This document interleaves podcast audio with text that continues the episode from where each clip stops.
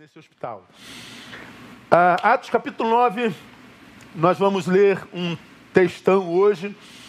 Ah, e nós vamos trabalhar esse tema que está aí, ó, diante do seu olhar.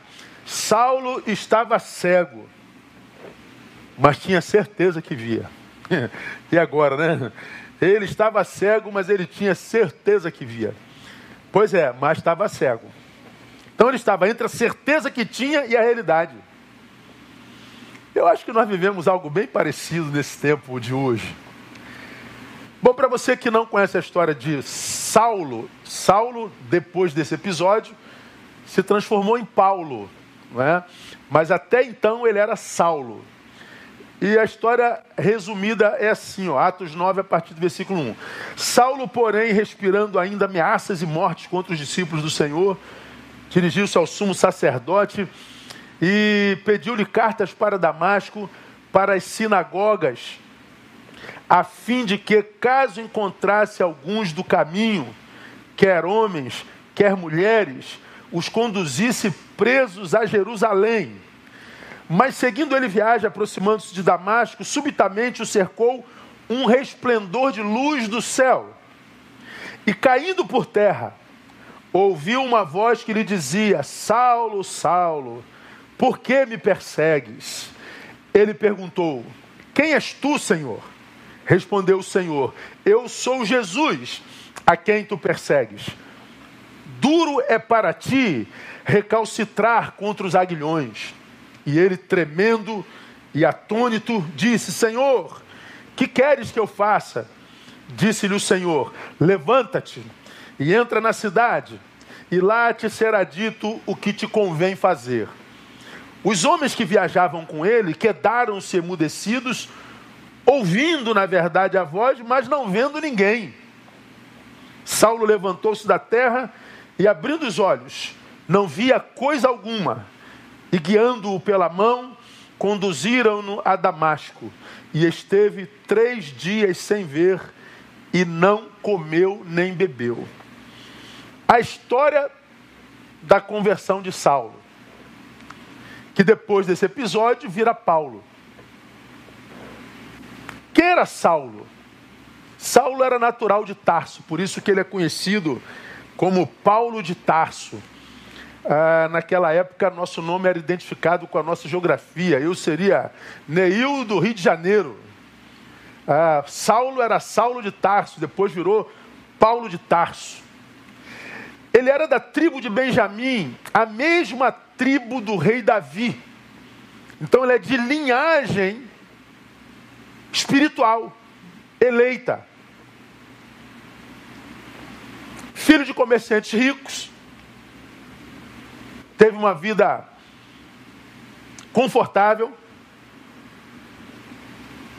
romano, ligado às seitas dos fariseus, uma seita que Jesus combateu assim de forma muito veemente no seu tempo, mas ele era fariseu e era filho de fariseu. Além disso, Paulo era aluno renomado do renomado rabino Gamaliel, que era um dos mais respeitados pensadores da época de Paulo. Zeloso defensor da Torá. Paulo defendia a Torá com a sua, com a sua vida. Ele era alguém que professava sua religião de forma consagrada, de forma farisaica. A respeito de si, ele escreve é, aos Filipenses se definindo dessa forma. Filipenses 3, 5, 6, ele diz assim: circuncidado ao oitavo dia, da raça de Israel, da tribo de, de Benjamim, hebreu, filho de hebreu, quanto à lei, fui fariseu, quanto ao zelo, perseguidor da igreja, quanto à justiça que há na lei, irrepreensível. Paulo está dizendo: eu sou esse cara dedicado à minha religião. Em nome da minha religião, eu persegui a Jesus de Nazaré, eu persegui aos discípulos de Jesus de Nazaré, eu persegui aos da nova da nova fé nascente em Jerusalém, Paulo, nós sabemos, perseguiu e consentiu na morte de centenas de cristãos. Registrado na Bíblia, só de um. Mas ele consentiu na morte de centenas de cristãos em nome da sua fé. Paulo foi um assassino, porque era o mais consagrado dos fariseus. E quando a gente fala de fariseus, a gente se lembra de Mateus capítulo 23, né? Só em Mateus capítulo 23, não precisa botar lá não. Jesus chama os fariseus sete vezes de hipócritas. Hipócritas, hipócritas, hipócritas, hipócritas. E vai explicando por que chama os fariseus de hipócritas. E uma das razões pelas quais Jesus chama muitas vezes os fariseus de hipócritas é que eles exigem de pessoas posturas que eles mesmos não praticam. Eles praticam uma religião performática, mas destituída de humanidade e amor. Eles falam de um Deus que é amor com ódio. E vociferam o seu ódio contra quem pensa diferente deles e professava uma fé diferente deles. Quando a gente vai em Atos 26, versos 9 e 11, nós lemos assim, ó, eu na verdade cuidara que devia praticar muitas coisas contra o nome de Jesus Nazareno. O que com efeito fiz em Jerusalém, devia praticar muitas coisas contra o nome de Jesus, o que fiz em Jerusalém, pois havendo recebido a autoridade dos principais dos sacerdotes, não somente encerrei a muitos dos santos em prisões, como também dei o meu voto contra eles quando matavam. Assassino. Na Bíblia registrada, só a morte de Estevão, que foi apedrejado com a, com, com, eh, com a permissão de Paulo.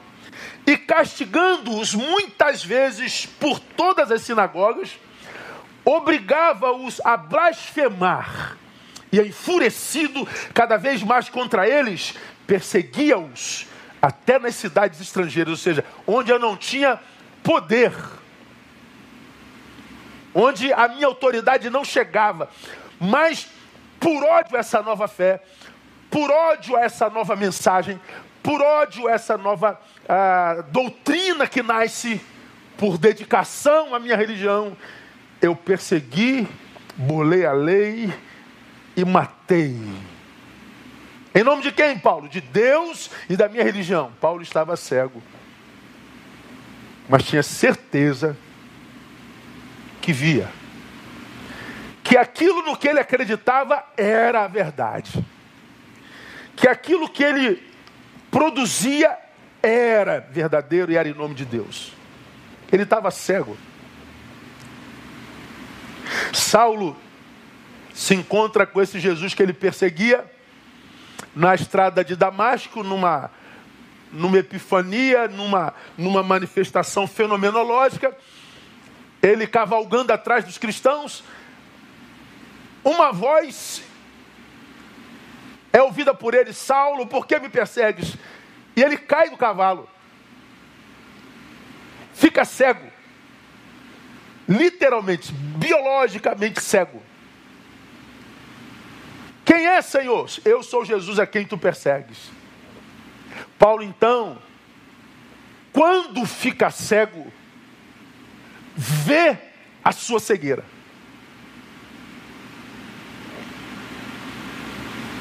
Quando ele cai do cavalo e se encontra com Jesus, ele percebe quanta desgraça ele produziu na sua cegueira. E em nome de Deus,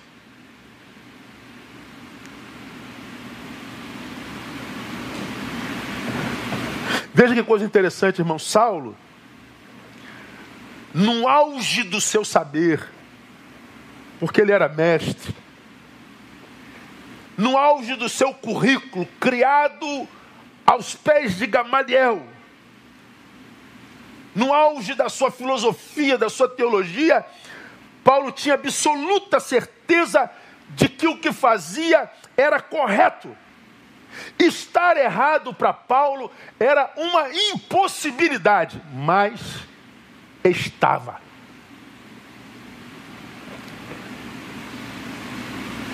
Paulo vivia uma cegueira, irmãos, que não impedia de ver. Não, não, não. Ele vivia uma cegueira que o impedia de atravessar a rua. Como quem está do lado de cá, vendo do lado de lá, dizendo: vocês são o problema, vocês são a praga, eu preciso eliminá-los. Paulo está vendo, mas não era capaz de atravessar a rua para tentar entender a vida daquele ponto de vista.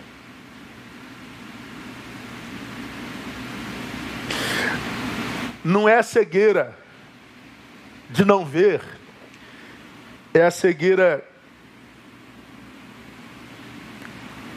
que impede de atravessar a rua.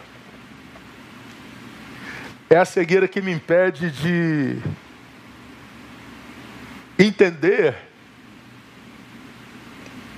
que o poder de diagnóstico é muito maior do que a minha capacidade de diagnosticar.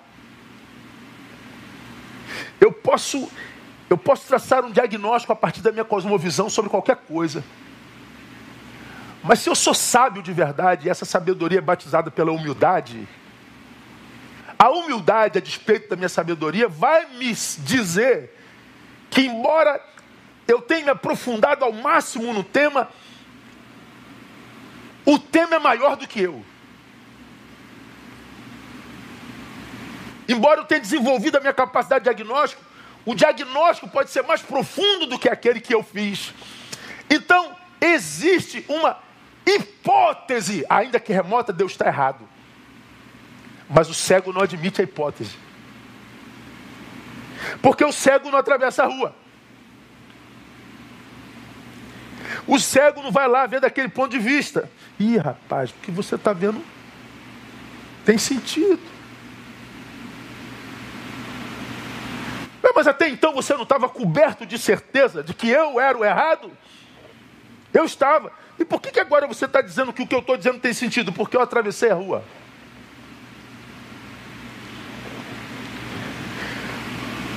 Paulo estava cego e não via. É, eu me lembro daquele episódio do, do, do cego de Betsaida. Você se lembra disso? Senhor, tem compaixão de mim. Não é o de Bartimeu que eu preguei domingo passado, não. Esse é o de Betsaida. Jesus chama o cego, cospe no chão, faz lodo, bota na vista do cego. E o cego tira a lama e, e abre os olhos e pergunta: Você está vendo alguma coisa? Sim, eu estou vendo os homens andando como árvores. Não, quem vê homens como árvores, não vê. Jesus então lhe dá um segundo toque. Aí depois do segundo toque de Jesus, o texto diz: então ele via nitidamente. Ele via gente como gente, não como árvore. Porque ver é mais do que captar imagem. Ver é discerni-las plenamente.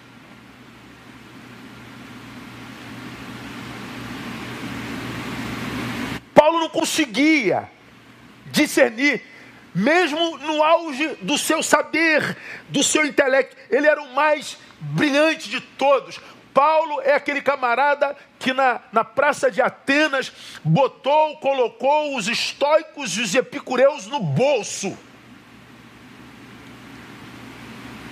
Os filósofos da antiga Grécia tinham costume de se reunir nas praças para discutir temas sobre a existência.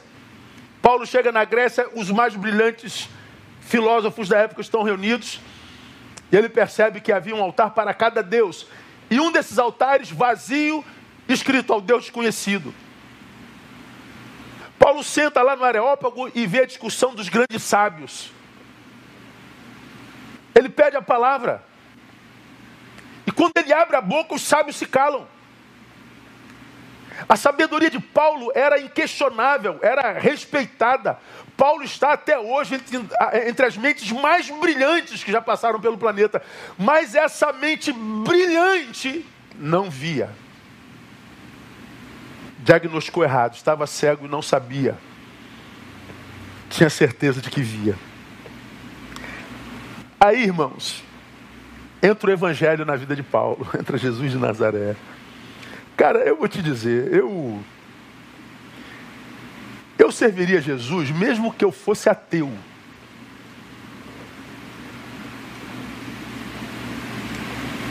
Para me servir a Jesus não é mais questão de fé só não, é você que é ateu, pensa aí no Jesus histórico, cara. Ah, Jesus existiu, não existiu? Pô, pelo amor de Deus, isso é uma questão tão boba. Cara dividiu a história, aí o cara fala assim: não, a história foi dividida quatro anos antes de Jesus. Mas, claro, é, é, é, é como que alguém admitiria que o menino que nasceu numa vacaria, no lugar onde o boi come, nascido de uma vila de Nazaré, um lugar maldito para aquela geração, um lugar pobre, tanto que disse, vem alguma coisa boa de Nazaré, está escrito na Bíblia.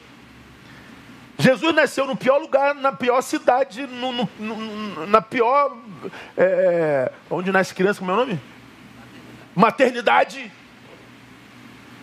E filho de quem? Do seu Zé da Dona Maria. Ô seu Zé, ô Dona Maria. Você acha que alguém no momento atual vai dizer, nós vamos dividir a história. O moleque nasceu lá na vacaria, lá onde o boi come, filho do seu Zé da Dona Maria, divide a história aí. Não. Claro que logo em seguida a, a, a, figura de Jesus de Nazaré ela foi sendo percebida não só pelos da fé, mas pelos da história. Não é antes de Buda e depois de Buda, respeitamos a fé de todos, cara. Não é antes de, de, de, de, de Confúcio e depois de Confúcio, não é antes de, disso e daquilo, é antes e depois de Jesus de Nazaré. Esse Jesus é Deus mergulhado na história humana, já falei sobre isso. Deus mergulhou na história humana e fez isso através de Jesus. E os seus feitos estão aí, seus ensinamentos até hoje autenticados pelos mais renomados pensadores. Leia o Evangelho e você vai ver que a psicanálise se rende ao Evangelho, a psicologia se rende ao Evangelho. Basta ler sem preconceito. Basta ler com humildade.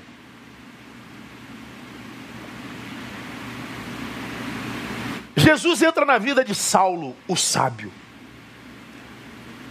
O que estava cego, mas tinha certeza de que via. E quando o Evangelho entra, irmãos, o Evangelho entra fazendo algumas revelações primordiais para a existência de Paulo e para qualquer um de nós. É impossível um sujeito dizer-se evangélico, ou seja, alguém em cuja vida o evangelho entrou e esse alguém continuar sendo o mesmo. Por isso eu digo, quando você vê esses, evangélicos, são maioria hoje, vociferantes de Instagram, vociferantes de YouTube, vociferantes de cultos, entra aqui no culto para perturbar. Esses evangélicos que vocês veem, eles não são evangélicos. Você nunca veria Jesus entrando no Instagram para xingar alguém. Você nunca veria Jesus entrando no YouTube, num culto prestado a quem quer que seja, para acabar com. Você nunca veria Jesus usando a boca de um pastor dizendo: Eu vou orar sim, mas para o Paulo Gustavo morrer. Vocês viram essa semana? O pastor dizendo: Eu vou orar para o Paulo Gustavo morrer. Você nunca veria Jesus celebrando a morte de alguém. Você nunca veria Jesus celebrando o fato de alguém estar indo para o inferno. Você nunca veria Jesus acabando com a festa de ninguém. Mas hoje é regra. Os mais vociferantes, os mais odiosos, os mais perversos e os que menos admitem tal perversidade e cegueira são os evangélicos. Mas estes, acredite você que não é evangélico nos ouve, são evangélicos porque se dizem membros da religião evangélica, mas não quer dizer que eles foram invadidos pelo evangelho de Jesus, ou mais ainda, pelo Jesus do evangelho, como Paulo foi, porque quando nós somos invadidos pelo Jesus do evangelho, esse Jesus do evangelho com o seu evangelho traz para nós algumas revelações que não tem como a gente permanecer o mesmo. Não tem jeito, irmão. Não tem jeito. O que, que o Evangelho revelou para Paulo? O que, que Jesus do Evangelho revelou para Paulo? O que, que o Evangelho revela? Primeiro, revela a nossa cegueira e a nossa incapacidade de admiti-la. Primeira coisa que fez com Paulo: você está cego, Paulo. Não, eu não, eu estou com a autoridade do, do, do, do sumo sacerdote, eu tô representando, sou representante da lei, eu estou perseguindo em nome da, do, do, judaísmo, eu estou. Não, não, não, não. É, o fato de você estar legal não significa dizer que você esteja com razão. Você é um cavalo da sua religião. Você é uma arma utilizada pela instituição que te cegou para matar.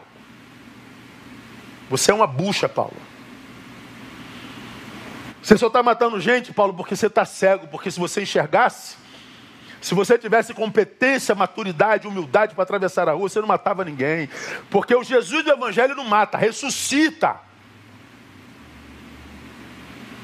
Ele veio para que nós tivéssemos vida e não para que nós arrancássemos a vida.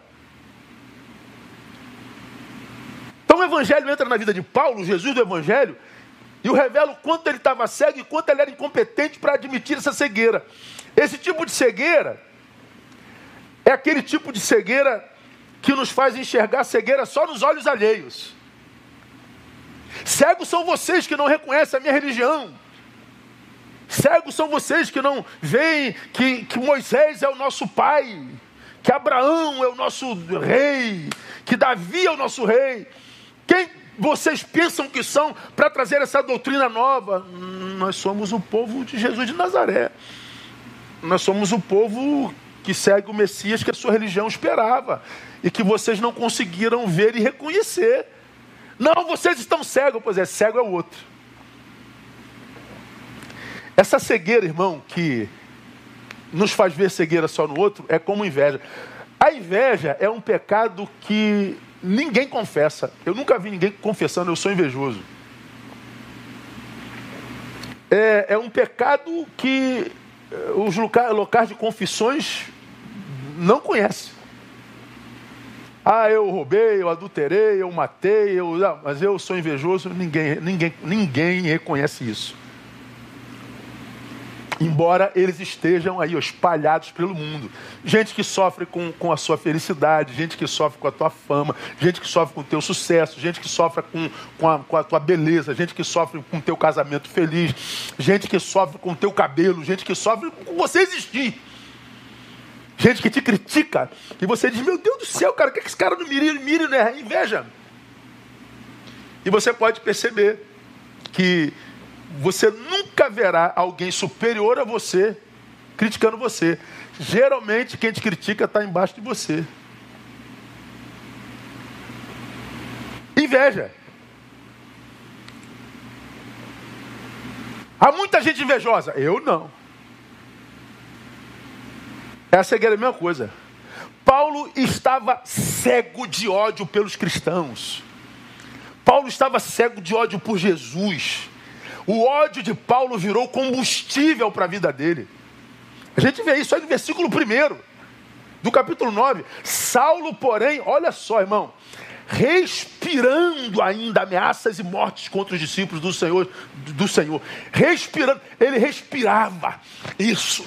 Eu quero matar essa gente, eu quero estipar essa gente. Essa gente pensa diferente de mim, essa gente crê diferente de mim, essa gente se veste diferente de mim, essa gente adora diferente de mim, clama um Deus diferente do meu. Eu quero matar essa gente. Ou seja, Paulo, essa gente virou teu combustível. Você está cego, Paulo, você está doente.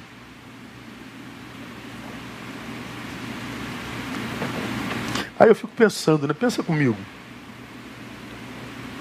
De onde vinha esse ódio em Paulo, irmão? O que, que Jesus te fez, cara? Que mal os apóstolos te fizeram pessoalmente, Paulo? De onde vem isso? Eu vou continuar, mas abre aqui um parentezinho. Você que está aí me ouvindo hoje, cheio de ódio, seja da direita, da esquerda, do raio que o parta, cada um de nós sabe o índice de ódio que a gente carrega dentro, e a gente vê esses ódios vazando pelos iPads e celulares e computadores da vida. Como eu digo aqui repetidas vezes, pedra voando para todos os lados. Competição, competição, ódio, ódio, ódio, ódio, ódio, ódio. Se você vê uma uma sessão da Comissão de Constituição e Justiça, que nojo, que, que vergonha, cara. Ah, se você vê uma sessão do Supremo Tribunal Federal, nojo, vergonha. Ah, se você vê comentários dos temas que estão em evidência na rede, ódio, ódio, ódio, ódio, ódio, ódio. O, o ódio, ele, ele, ele é quase palpável hoje. Você que tem ódio por, por, por ele, por, Bolsonaro, ódio por Lula, ódio pela direita, ódio pela esquerda, ódio, ódio. De onde vem esse ódio?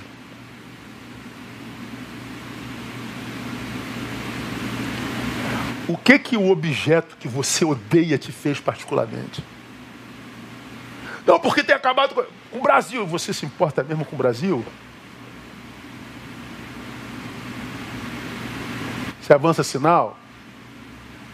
Estaciona onde não deve?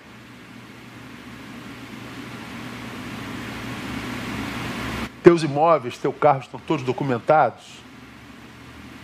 Se a gente for cumprir a lei cabalmente, tem alguma coisa que te pega? Já tirou uma caneta do lugar? Já sonegou imposto? Não. Já desobedeceu pai e mãe? Já deixou de ser grato a alguém que te serviu? Já deixou de dar honra a quem é digno de honra? Você contribui para o declínio do teu país e do planeta. É como diria a Madre Teresa de Calcutá, agora Santa Teresa de Calcutá. Você quer fazer alguma coisa pelo mundo? Vai para casa e cuida bem da tua família.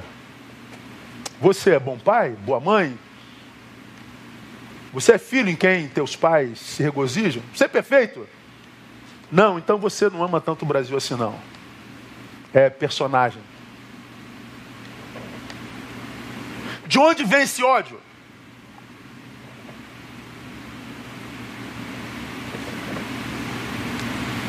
O ódio para Saulo era lógico.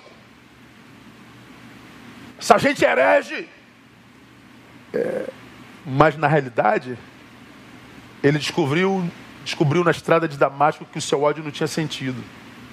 De onde vem esse ódio? Vem da influência do meio no qual ele foi criado e da realidade que o circunda. Ele era massa de manobra da, da sua religião, ele era massa de manobra da sua fé, ele era um produto do meio, ele era um ser inconsciente na inconsciência coletiva. Ele não vivia o que eu já citei aqui, Jung, individuação. Ou seja, eu estou no meio de vocês, mas eu tenho consciência própria. Eu tenho maturidade e competência para discordar de vocês todos. Não, Paulo se anula, se dilui no, no, na realidade é, é, é, é, preconceituosa, apegada ao poder e ataca o seu próximo. E faz isso com absoluta certeza, estava cego.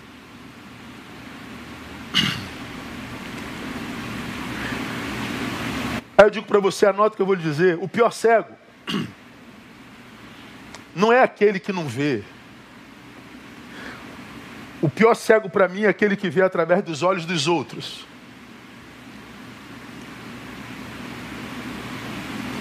O pior cego não é aquele que não vê. Ah, o pior cego é aquele que não quer ver. Não, para mim o pior cego não é aquele que não quer ver. Há um cego pior do que esse, que não quer ver é aquele cego que enxerga com os olhos dos outros. Paulo estava enxergando os cristãos, a fé cristã, o Cristo de Deus, com os olhos da sua religião, com os olhos da sua comunidade, com os olhos do seu farisaísmo. E aí a pergunta que eu faço para você, irmão, com os olhos de quem você esconde, você, você enxerga hoje?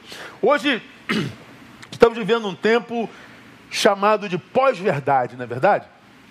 Eu chamo de auto-verdade.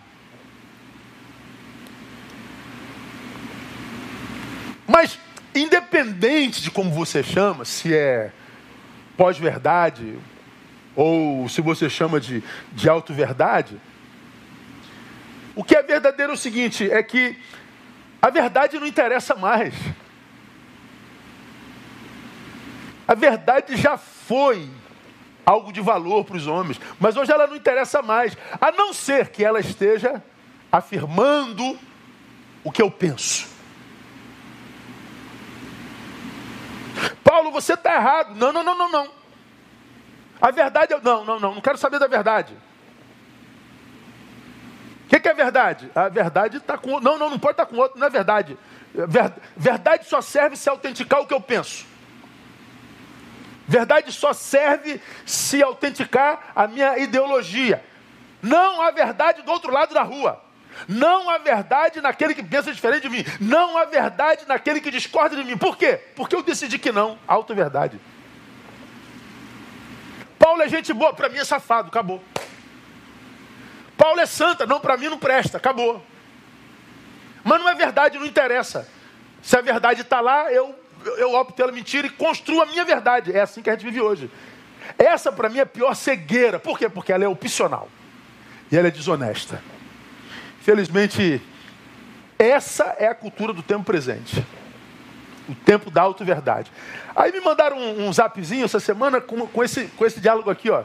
Eu achei que exemplificaria muito bem ah, como as pessoas eram antigamente e como as pessoas são agora. Vamos ver se, se o painel consegue botar lá aquele flyzinho que eu, que eu mandei, acho que representa bem. Olha só, as pessoas antigamente. Eu gosto de maçã. Legal. Eu gosto de pera. Que bom, acabou. Agora vê o diálogo hoje. Eu gosto de maçã. Algum preconceito contra a pera? Não, não, nenhum. Eu só prefiro maçã. Então você odeia pera? Não, eu não disse isso. Maldito odiador de pera. Não, eu não odeio pera. Odeio assim. Você me dá nojo, perofóbico. É assim não é? Não, eu não odeio maçã. Odeia. Você odeia maçã sim? Não odeio, não. Não, você é perofóbico. Não sou, não. É sim. Pronto, virou. Acabou. Por causa da auto-verdade. Lá no fundo, eu sei que esse diálogo do tempo presente não é verdadeiro. Lá no fundo eu sei. Lá no fundo eu sei que aquele que eu ataco não quis dizer isso que eu estou dizendo que ele disse. Como eu publiquei lá atrás. Um fala, dois ouvem. E ouvem duas coisas completamente diferentes. Por quê? Porque não ouvem com os ouvidos, ouvem com o sentimento que nutrem sobre aquele que falam. Você sente por esse camarada que disse que não gosta de maçã? Eu não vou com a cara dele. Então, ele está dizendo que odeia pera. Não, não disse não, cara. Não, ele disse sim, ele é perofóbico. Hoje você não pode discordar de nada. Se você discorda, você é fóbico daquilo. É pré-conceituoso. Não. Preconceito é um conceito antes do conhecimento da causa. Mas se você analisa a causa e discorda dela, você não é um preconceituoso. Você é alguém que discorda de tal conceito. E você hoje não pode mais discordar de conceito porque você é preconceituoso. É uma insanidade sociológica. Vivemos um tempo de cegueira, onde todos estão convencidos, como Paulo, de que vê. Essa é a pior cegueira, porque ela é opcional. Bom, se assim é, irmão, vivemos a cultura onde a verdade é um objeto descartável, porque o que conta é a auto-verdade, sendo assim, o que, que acontece? A verdadeira verdade quase que se impossibilita. Não, eu não sou perofóbico, eu só gosto mais de maçã. Não, então você odeia pera. Não odeio. Odeia. Pronto, acabou, eu vou embora. Ô, Vinícius, odeia pera, hein? Joel, odeia pera, esse cara é um perofóbico. Ô Wanda, perofóbico, viu? Pronto, acabou. como eles também vivem de auto-verdade, o que, que eles sentem pelo perofóbico? Ódio. Então eles vão espalhar que o cara é perofóbico. Não, ele só gosta de maçã. E a verdade não interessa mais. Ela se impossibilita. O que, que acontece então? Se a verdade se impossibilita, nós estabelecemos a cultura da mentira. A mentira é o lema dessa geração e, consequentemente, nós geramos no Brasil e no mundo os ares para a ação do pai da mentira, que é o diabo. Portanto, a auto-verdade é diabólica, porque ela impossibilita a verdadeira verdade e ela cria os ares que, que favorece ao pai da mentira, que é Satanás. É por isso, irmão, que quando Jesus aparece na vida de Paulo, ele cega Paulo. Ah, tu acha que vê? Então vou tirar tua visão para que você não consiga mais olhar para ninguém. Para que você só olhe para si mesmo. Aí você vai ver que você está cego. Aí quando Paulo fica cego, ele vê. Não é tremendo isso, cara?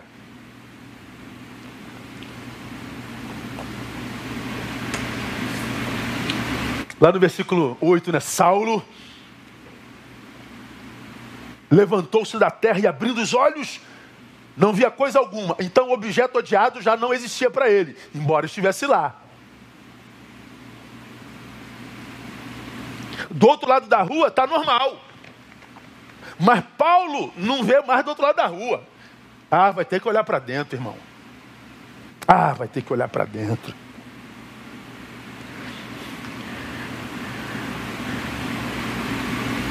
Por que, que ele apaga os olhos de Paulo para restaurar os seus valores? Valores que foram formatados pela sua religião. E mais uma vez eu pergunto para cada um de vocês, irmãos, é, você, você enxerga com quais olhos? Você enxerga com os olhos da tua religião? E em nome da tua religião você mata pessoas. Não, não matei ninguém, não, pastor. Mata a reputação, né? Te impede de gerar honra quem honra.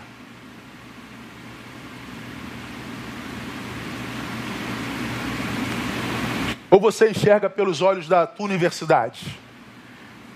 Já viu como você mudou depois que você entrou na Universidade Federal? Algum preconceito, pastor? Não, eu só estou falando de conceito estabelecido. Ou você enxerga pelos olhos do seu partido? Através de que olhos você enxerga? Ou você enxerga através dos olhos do Evangelho? Eu acho legal nesse texto que quando o Evangelho entra na vida do cego que tinha certeza que vê, o cego literalmente diz assim: agora você vai ter que olhar para si, seu idiota. Agora você vai ter que olhar para si, Senhor, ué, você estava querendo me matar agora, agora virei Senhor?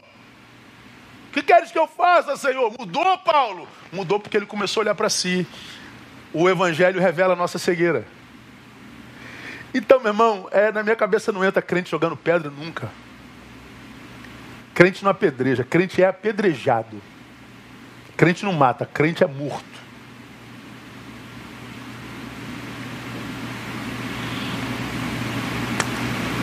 Com os olhos de quem você tem enxergado a vida, irmão? Quando alguém diz assim, Deus esqueceu de mim, com os olhos de quem que você está enxergando esse Deus?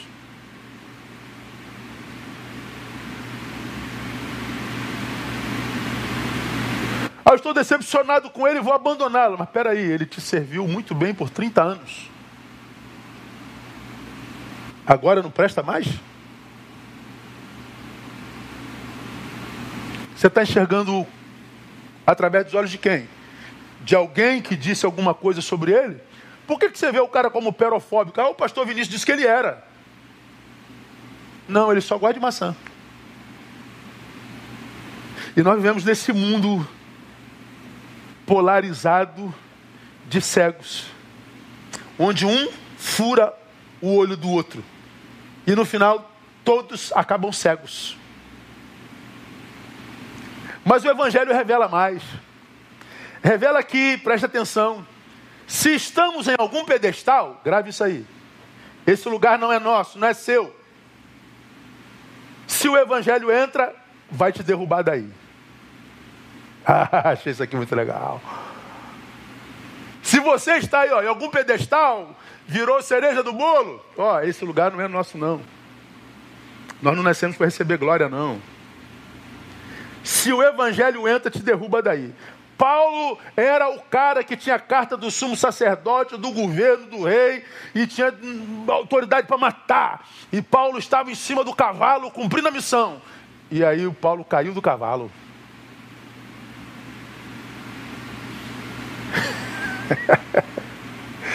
e caindo por terra, verso 4. Ouvi uma voz que lhe dizia: Saulo, Saulo, porque ele caindo por terra, caiu do cavalo. Pense, por que um homem tão grande, tão sábio, tão bem relacionado,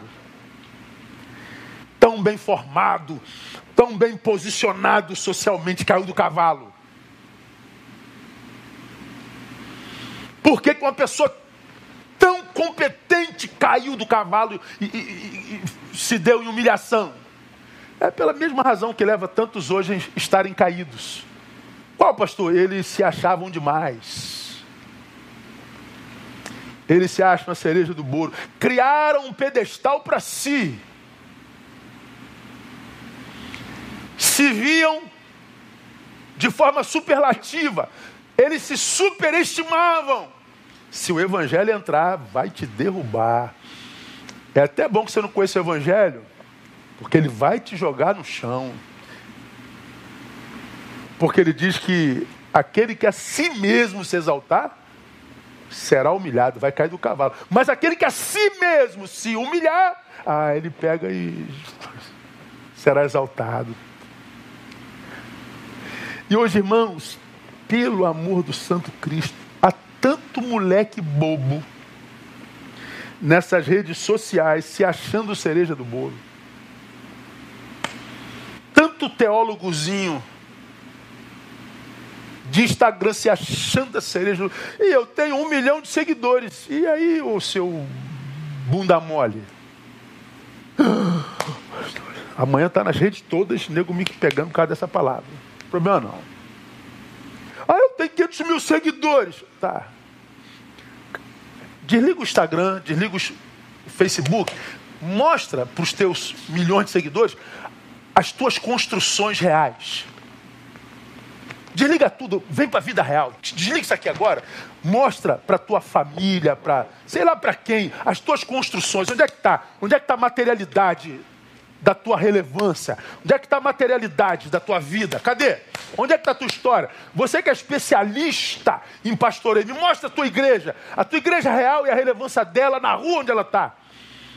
Me mostra você que é doutor em teologia que vive nas redes dizendo o que, que pode pregar, o que está certo, o que está errado. Mostra por onde você passou como pastor de uma igreja local e fez algo relevante. Não tem não, gente.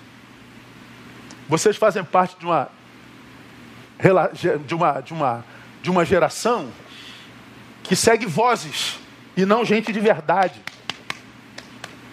Vocês seguem imagem, vocês seguem um abstrato, porque são pastoreados por youtubers, por influencers por teólogos de Instagram, que tem um milhão seguindo no Instagram e tem 30 no banco da igreja.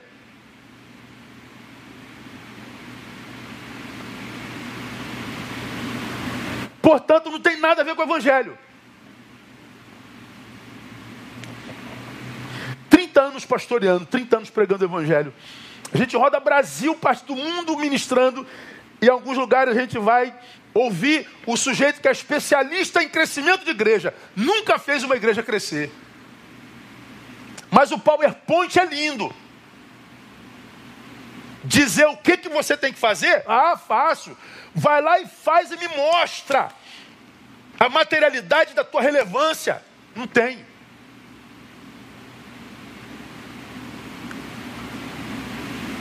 Cara, eu, eu, eu, eu, eu preferia apagar isso tudinho aqui, ó, desligar tudo e sumir do mapa. E ter cinco fiéis do meu lado para a gente adorar a Deus e servir ao próximo sem que ninguém visse, do que ter um milhão de seguidores aqui e não ter nada na minha materialidade.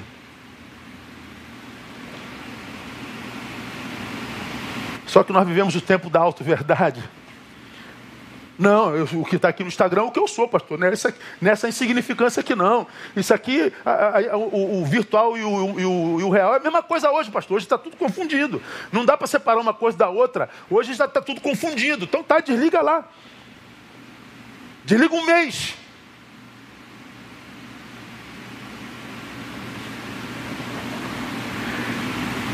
Paulo é melhor do que isso, sabia? Ele, ele não se achava a cereja do bolo, ele era na época. Ele era. E a materialidade dele? Os corpos que ele deixou para trás. Ele foi muito relevante na sua religião. Ele foi muito relevante na fé que ele acreditava. Ele foi muito relevante na sua cegueira.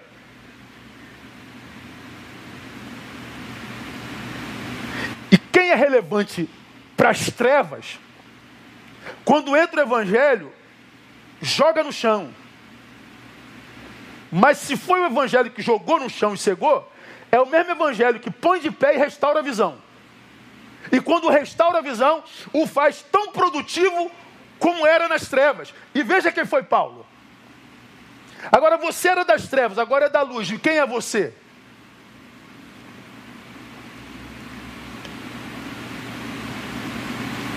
Tanto moleque bobo.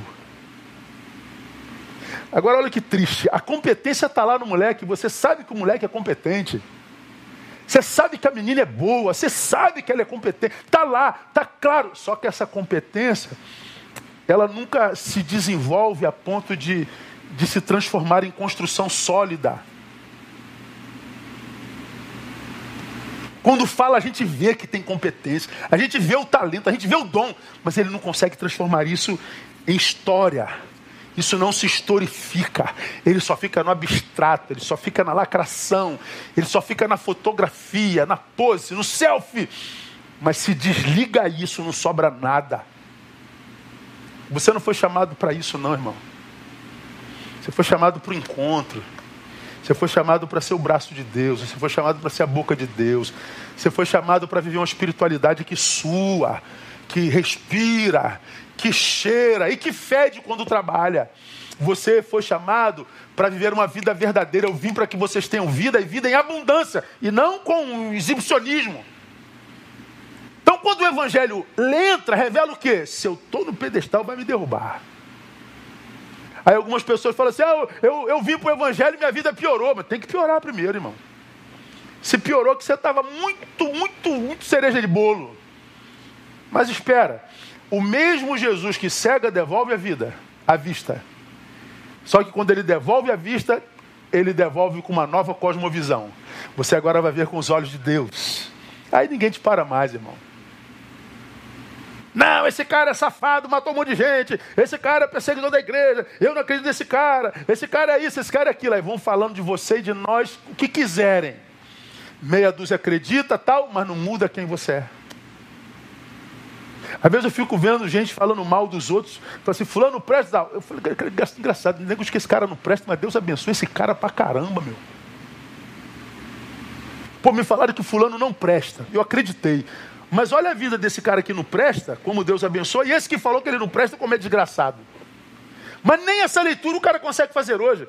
Como eu falei domingo passado, quando a gente ouve falar mal de alguém, a gente aquece como verdade imediatamente desconstrói aquele. A gente não duvida de quem está falando, não. Por quê? Porque é auto-verdade. Aguenta mais 10 minutos? O Evangelho revela mais, revela o Filho. Primeiro, mostra o quanto eu sou cego e incompetente para admitir minha cegueira. Segunda, me derruba do cavalo, me tira do pedestal. E revela o filho. Versículo 5. Ele perguntou: Quem és tu, Senhor? Respondeu o Senhor: Eu sou Jesus, a quem tu persegues. Dura é para ti recalcitrar contra os aguilhões, Paulo. Você está dando facada em ponta, murro em ponta, ponta de faca, Paulo. Vai se machucar, Paulo. Eu vou te derrubar do cavalo, você está correndo demais, vai bater com a cabeça lá no, no poste. Eu vou te cegar porque essa visão está te matando, cara. Eu vou mudar a tua agenda porque você vai morrer, eu te amo, eu tenho um projeto para você. Então, Jesus ama derrubando do cavalo. Jesus ama mudando a agenda. Jesus manda, ama interrompendo a velocidade. Ah, Jesus ama se revelando. Quando, quando Paulo cai, fica cego, então vê. Ele não vê a mãe do filho, ele não vê os irmãos do filho, ele não vê os apóstolos do filho, ele não vê os milagres do filho, ele vê o filho. Eu sou Jesus, Paulo. O Evangelho revela o filho, ninguém mais. E o que isso quer dizer, pastor? Revela o filho. É simples. É só você que está aí do outro lado, que ainda não consegue ver Jesus como filho de Deus, como a expressão personificada, corporificada do amor de Deus.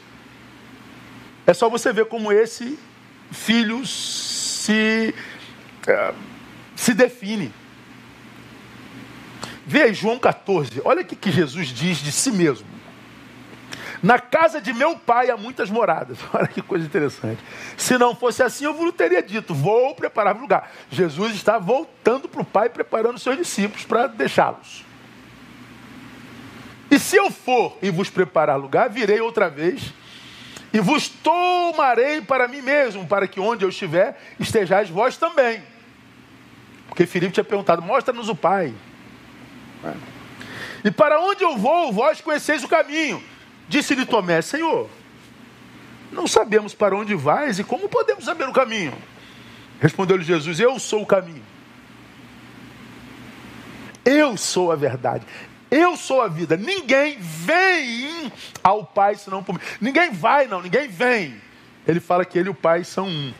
Se vós me conhecesseis a mim, também conheceríeis a meu Pai, e já desde agora o conheceis e o tendes visto. Disse-lhe Filipe, Senhor, mostra-nos o Pai, isso nos basta. Respondeu-lhe Jesus, há tanto tempo que eu estou convosco, e ainda não me conheces, Filipe.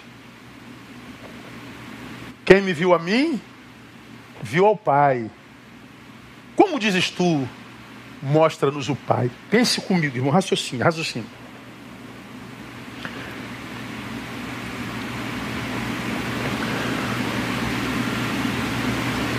Olha o que, Jesus diz de si mesmo.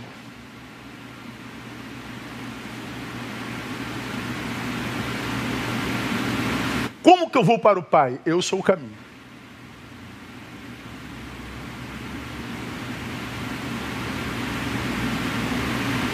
Mas o que é a verdade? Eu sou a verdade.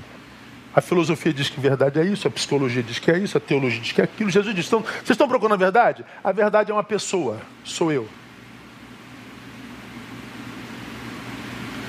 Como é que eu faço para ter uma vida que vale a pena? Eu sou a vida. Ah, então mostra-nos o Pai. Eu sou o Pai, filho. Pensa, cara. Esse cara é louco, esse cara é maluco, irmão. Esse cara é retardado. Que parada é essa do cara dizer que ele e Deus é a mesma coisa? Que parada é essa do cara dizer que ele é o caminho? Que ele é a verdade, ele é a vida. Quem ele pensa que é? Ele pensa que é isso aí tudo mesmo.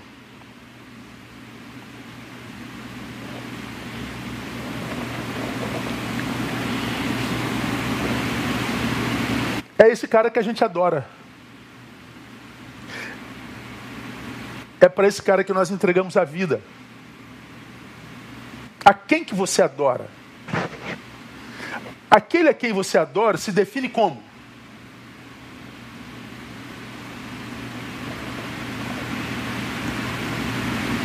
Quem é aquele que você constitui o Senhor sobre a sua vida? Pense. Aí eu sou devoto desse, sou devoto daquele. Sou... Amém. A vida é sua, está tudo tranquilo, para nós está tudo tranquilo. Como se define esse a quem você constituiu o Senhor sobre a sua vida? Nós respeitamos a decisão de todos, mas só Jesus ousou dizer o que disse. Agora escute. Você pode não considerá-lo Deus. Mas me desculpe, amados. Quem não considera Jesus Deus, terá que considerá-lo um louco, um megalomaníaco. Eu e Deus somos um. Ah, não. Eu sou a vida. Como que você vai dizer que é a vida, rapaz? Eu sou a verdade. Que verdade? É essa que vocês largaram pela auto-verdade. Você pode não acreditar em Jesus, mas você vai ter que acreditar que ele é louco. Consegue chamar Jesus de louco, irmão? Consegue dizer que ele é um retardado? Então você tem que declarar que ele é Deus. O Evangelho revela o Filho. E eu podia ficar aqui, ó. Você se atreve a chamar Jesus de louco? Porque você sabe que ele não é. O Jesus de Nazaré que andou em todos os lugares fazendo bem a todos. O Jesus de Nazaré que é citado em todas as religiões, nos quatro cantos da terra, mesmo naquela religião que mata cristão. Ele é tido como um dos grandes profetas, dos maiores. É, mas ele diz que ele não é só profeta, não. Ou ele é Deus ou ele é louco. O Evangelho revela o Filho. Vamos terminar? O Evangelho revela a vontade do Pai. No verso 17 está dito: Partiu Ananias e entrou na casa, porque quando Paulo ficou cego, Deus falou para Ananias buscar Saulo. Ananias disse: Senhor, esse cara é do mal. Não. Tem projeto para ele, Ananias. Cuida dele. Ananias foi lá. Partiu Ananias entrou na casa, impondo-lhe as mãos, disse: Irmão Saulo, o Senhor Jesus que te apareceu no caminho por onde vinhas, enviou-me para que te tornes, para que tornes a ver e sejas cheio do Espírito Santo. Qual é a vontade do Pai? Que aquele que foi alcançado pelo Evangelho seja cheio do Espírito Santo. E quando nós somos cheios do Espírito Santo, o Espírito Santo muda a nossa forma de ver. Então, Paulo, que não atravessava a rua, agora está morando do outro lado da rua de perseguidor a perseguido. O Paulo que matou um monte de gente, agora passou pelos quatro cantos do planeta gerando vida. É o cara que mais fundou a igreja. É o homem que mais escreveu livros na Bíblia Sagrada. É o homem que foi trasladado ao terceiro céu, viu Deus. Por quê? Porque quando o Evangelho entra, Diz que o Pai quer que nós sejamos cheios do Espírito Santo. E o homem cheio do Espírito Santo não mata, não denigre, não denuncia desrespeitosamente, não quebra tudo, não é a favor da morte, não é a favor de, de valores mundanos como a gente está vendo aí hoje. É. Discurso. Os crentes modernos, lacradores, tidos como progressistas, a favor de, de, de, de causas.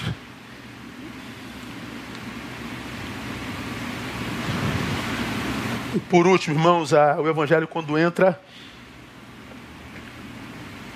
porque me mostrou minha cegueira, me derrubou do cavalo, me revelou o Filho, portanto eu sei que agora eu sirvo ao, ao Senhor certo,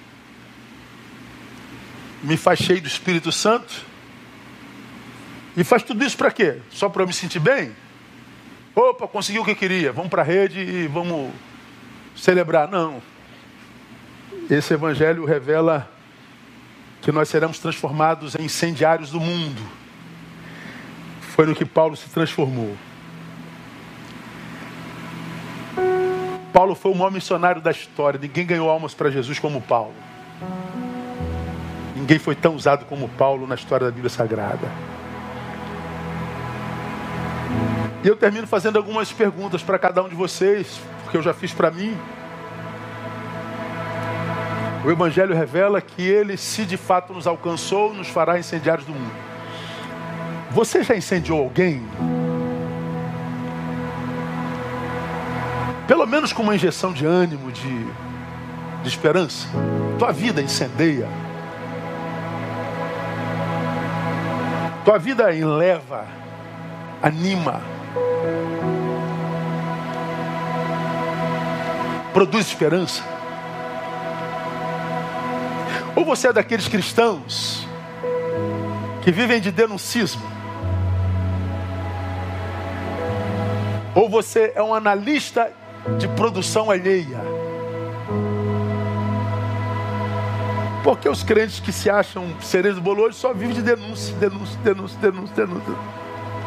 Denúncia, denúncia, denúncia, denúncia. Claro que a gente tem que denunciar. É óbvio, qualquer retardado sabe disso. Mas a vida do cristão não é só de denúncia, não. A vida do cristão incendeia, acende a chama de novo. É, tá tudo desgraçado, desgraça, desgraça. Mas olha para cá também, olha só, olha só a esperança. Olha como tem gente boa, olha como tem gente honesta, olha como tem gente que acolhe.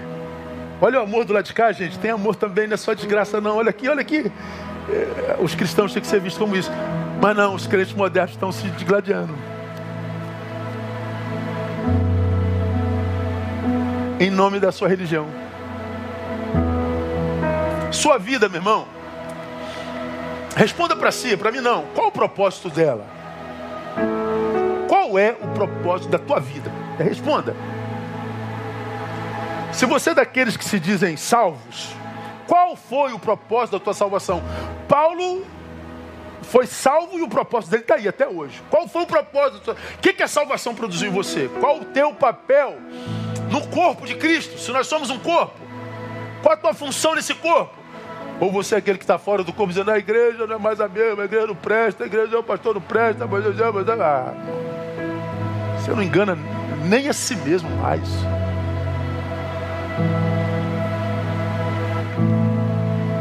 Eu pergunto mais: em qual história você já esteve que na qual você produziu uma melhora significativa? Você já esteve na história de alguém, invadiu a história de alguém e produziu um, uma transformação para melhor? Tem alguém que pode testemunhar cara depois que esse camarada entrou na minha vida, paz? Depois que eu comecei a me relacionar com ele, depois que eu comecei a ouvi-lo, depois que eu comecei a trabalhar com ele, depois que eu comecei a treinar com ele, cara, minha vida. Você já viveu isso na vida de alguém?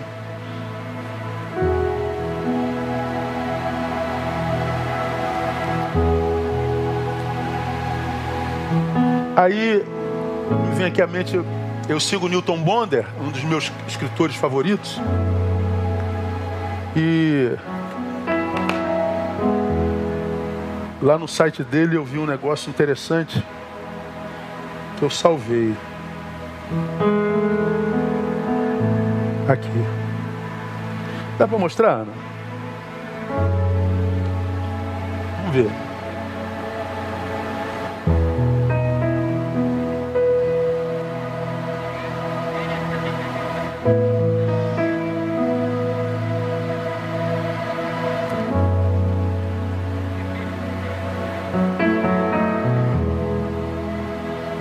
Tá claro não, né?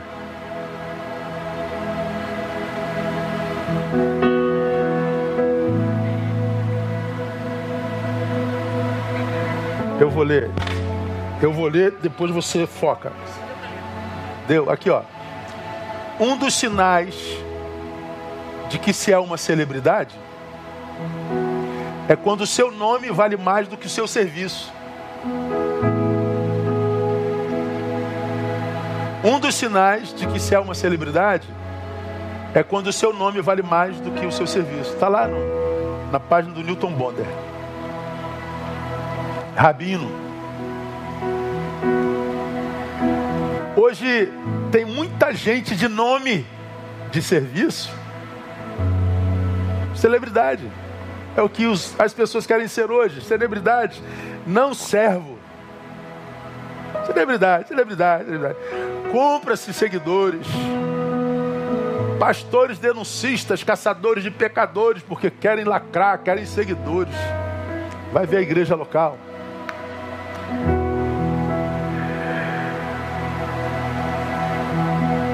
Você já transformou a história de alguém para melhor ou só quer ser uma celebridade? Então, meu irmão, Paulo era cego e tinha certeza que via. Estava enganado. Então, meu irmão, abre o olho. Você pode estar jogando a tua vida fora sem saber. Enxergando a vida e mergulhado em projetos através dos olhos dos outros, da sua religião, do seu partido, da sua universidade. Peça a Deus para que você consiga enxergar a vida através dos olhos do Evangelho. Porque se a gente vive isso, a gente incendeia o mundo. A gente sai do denuncismo cru e fácil para uma vida de amor, acolhimento e relevância verdadeira que talvez não te gere tanto aplauso dessa geração, mas o aplauso dos céus, certamente. E se o céu te aplaude, que os outros te odeiem. Você vai viver uma vida que vale a pena. Vamos orar e vamos almoçar. Pai, muito obrigado. Porque a tua palavra é linda demais. Tua palavra é tremenda demais. Tua palavra é tua palavra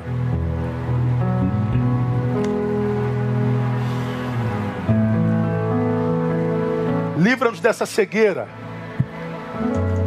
que nos faz ver cegueira só nos olhos alheios. Livra-nos dessa cegueira que nos impede de atravessar a rua. Livra-nos dessa cegueira que nos faz enxergar a vida com os olhos alheios. Queremos enxergar os olhos com as lentes do Evangelho. Queremos mais do que ser denuncistas Queremos ser referenciais de amor e serviço. Ajuda a tua igreja a permanecer nesse caminho. Que tu possas restaurar a nossa escuta para que nós possamos viver a verdade verdadeira e não a auto-verdade. Ajuda-nos a andar na verdade que é Jesus, a caminhar no caminho que é Jesus e viver a vida que é Jesus, o Filho, que não é louco nem megalomaníaco, é Deus e é nosso Senhor. Obrigado por essa palavra e por aqueles corações que foram alcançados por ela. Abra os olhos para que eles vejam o Filho e se rendam ao único e verdadeiro Senhor. É no nome dele que eu te peço, oro e abençoo os meus irmãos aqui presentes, no nome de Jesus. Amém e amém. Fiquem com Deus, amados. Bom apetite. Que o Filho te abrace e te abençoe logo mais às 18 horas. Eu aguardo você. Uma palavra tremenda, cujo tema é sem nome, porém relevante. 18 horas, aguardo você. Vamos louvar. Muito obrigado mais uma vez, grupo. Deus abençoe.